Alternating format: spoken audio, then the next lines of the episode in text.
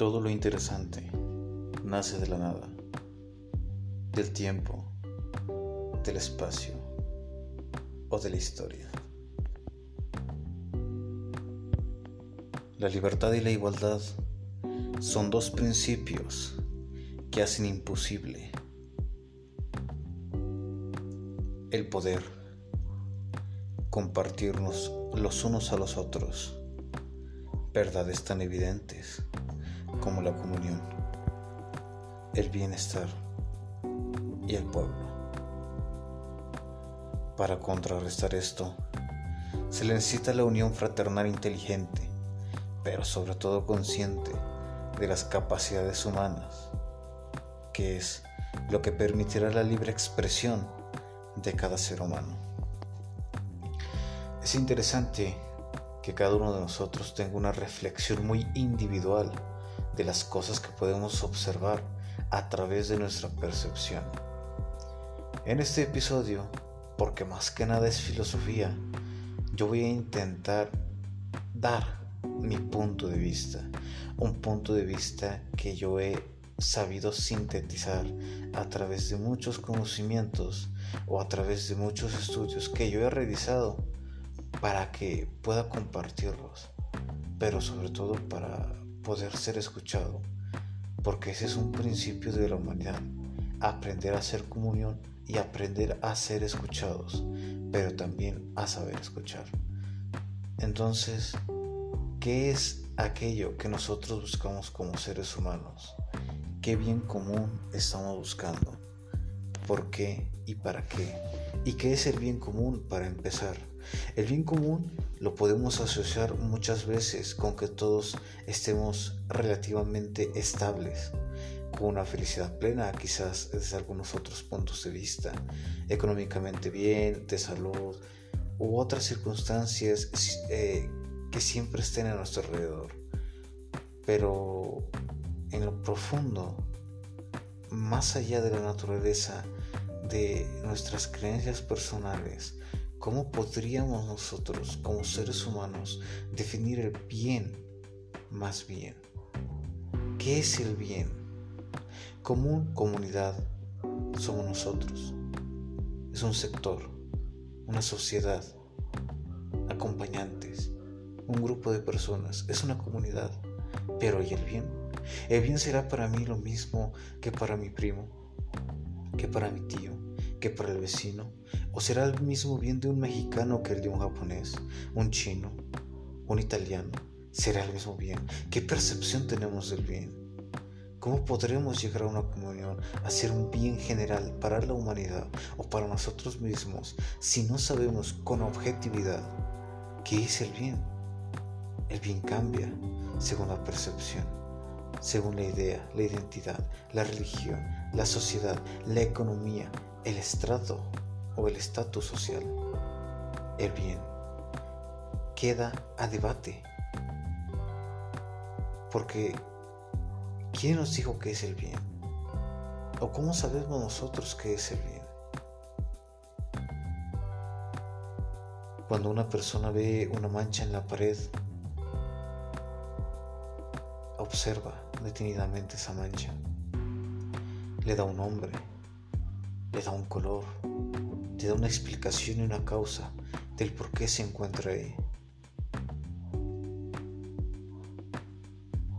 Asimila su existencia con otras existencias, pero toda esa asimilación, toda esa síntesis racional e intelectual proviene de un punto anterior, que es el aprendizaje.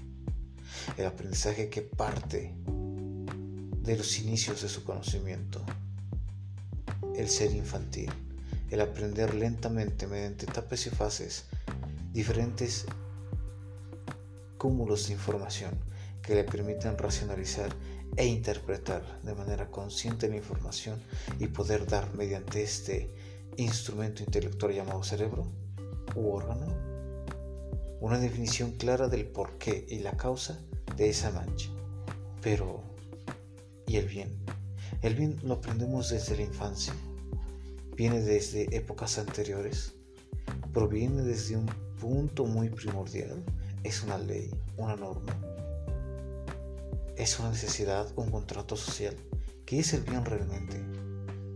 Ahora, lo bueno, lo que es bueno para mí será bueno para el prójimo, para el otro, para mi hermano, para mi compañero, mi amigo o para el desconocido. ¿Será acaso bueno para mí el beber alcohol y para otro no? ¿Será cuestión de salud, de organismo? ¿Qué es el bien? ¿O es que acaso deberíamos diferenciar el bien de lo positivo? No lo sé. Quizás nunca lo sepamos. O quizás estemos tan cerca de la respuesta que si nos acercamos un poco más y descubrimos con mucha precisión las causas del bien, podremos entender con mayor facilidad nuestros actos. Como tercera sesión, considero que esta es una buena introducción a la mente, a la filosofía, a las causas de las causas o el porqué de las cosas. Más allá de temas muy físicos, naturalistas, muy sociales, más bien nos gustaría adentrarnos a temas más complejos, más originales, que van más allá de la percepción, que siempre están ahí pero que nunca volteamos a ver, porque se nos hacen muy complejos. Pero hay tiempo, hay mucho tiempo. La individualidad es parte de este cosmos, pero también la colectividad es parte de nosotros. Todos somos uno y uno somos todos. Así que para comenzar con nuestra primera pregunta, nuestro primer concepto, nuestra primera idea es saber la verdad mediante el estudio. Y la primera palabra que vamos a estudiar, cada quien en su lugar y en cada momento, sería etimología. La palabra etimos, que viene del latín verdad, y logos tratado conocimiento, y del griego ecumos, que significa verdad, es decir, tratado, estudio o conocimiento de la verdad, etimología. Y con esto acabo esta pequeña sesión. Vamos a estudiar la verdad de las palabras en su semántica y semiótica. ¿Por qué? Porque para poder entender algo, para poder entender un concepto, un párrafo, una idea, un texto o un contexto, primero hay que conocer el origen de las palabras. Y eso es el principio de la filosofía, la filología. Muchas gracias.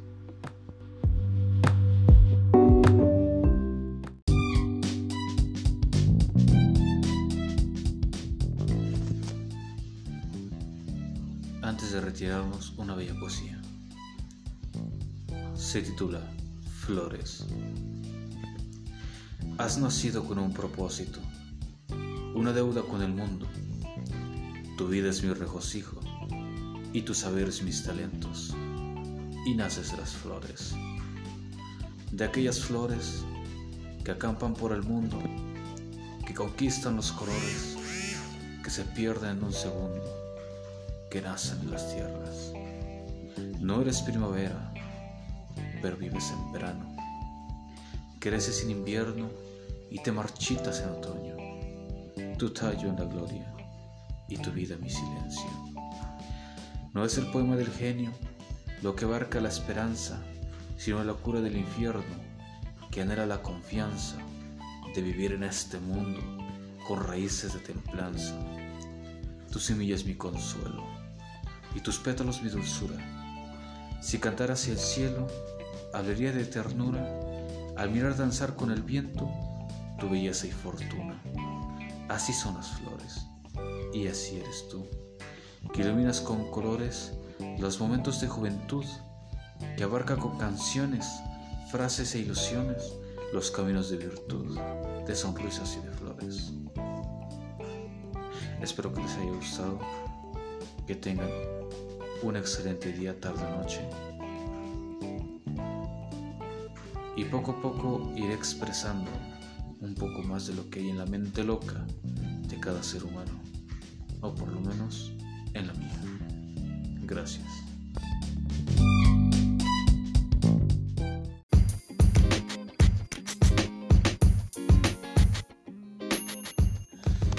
Hola, queridos amigos. El día de hoy hablaremos sobre la libertad y la virtud. Se escucha bello hablar de libertad y se escucha aún más hablar sobre la virtud.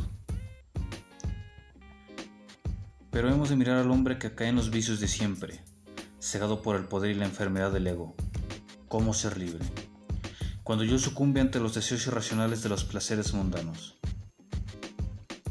Desde mi muy particular punto de vista, miro con desesperación casi palpable a los hombres que buscan el cambio siendo absorbidos por la avaricia y el poder, cuyos únicos intereses pasaron de ser un pueblo para ser ellos mismos, y entonces se ha perdido la poca libertad que podemos llegar a tener.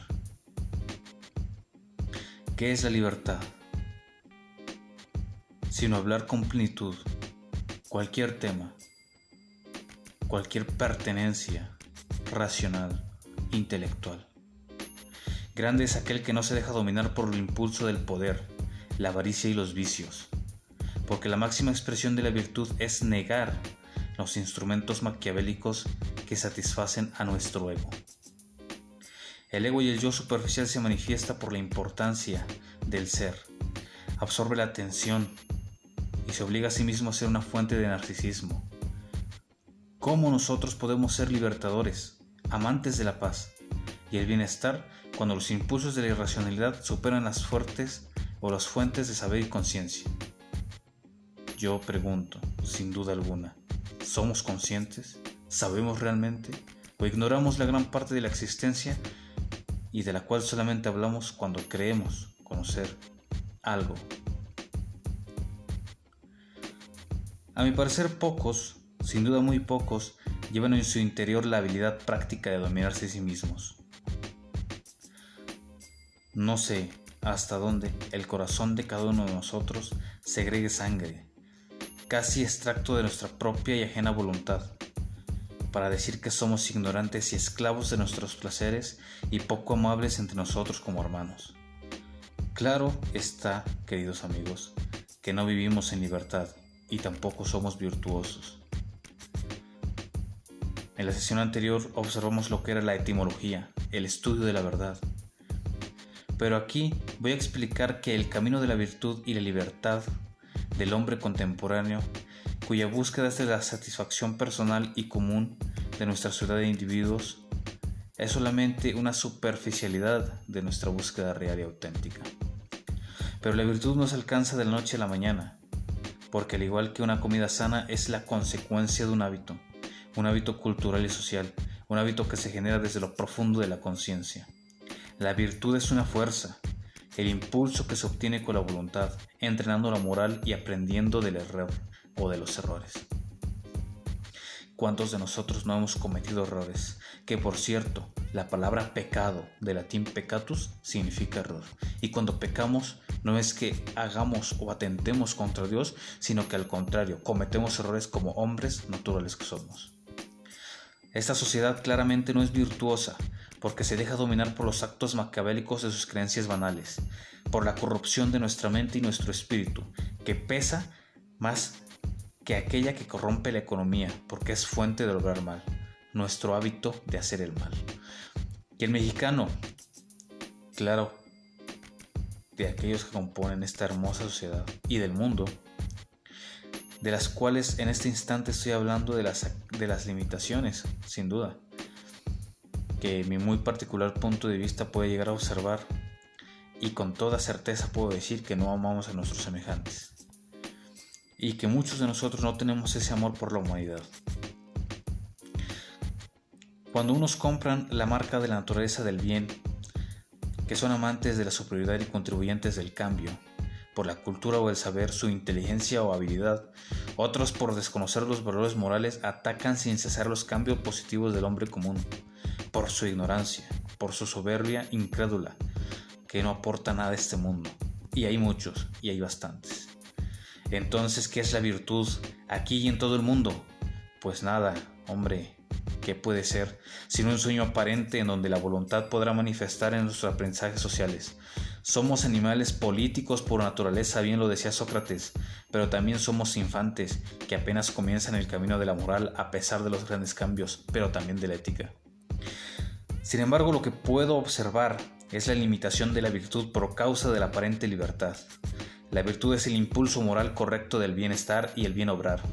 Es sesgada por la limitación de la libertad que es la ignorancia, por lo que la ignorancia y su sustancia de insaber proporciona al ser la inexistente moral o la inexistencia de la moral. Realmente nuestras costumbres dónde se encuentran, dónde están, esa inmoral, ese mal hábito de obrar mal. Pero esto obrar mal es exactamente el motivo por el cual no se puede tener libertad, porque el mal obrar o la mala moral afecta la libertad o la privacidad general entre los seres humanos.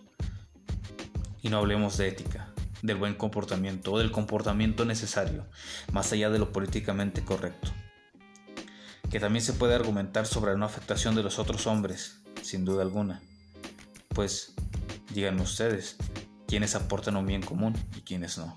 Pero la no moral intenta también contribuir a la sociedad, a nosotros mismos.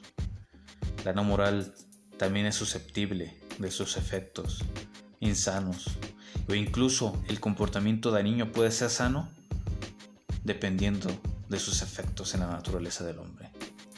Pero si aún así no deseamos dañar al hombre, se puede dañar a la naturaleza y en todo caso a nuestro propio espíritu, porque no podemos expresar con soltura y con libertad los pensamientos que llevamos en nuestro interior.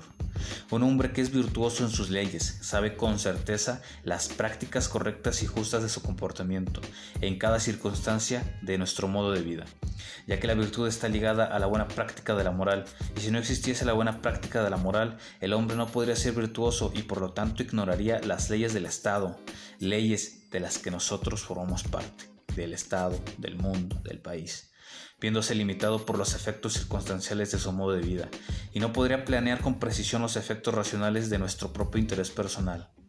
Y puedo decir con suma certeza que un hombre virtuoso tiene mayor grado de libertad, pues la libertad es el efecto y la causa del bien obrar.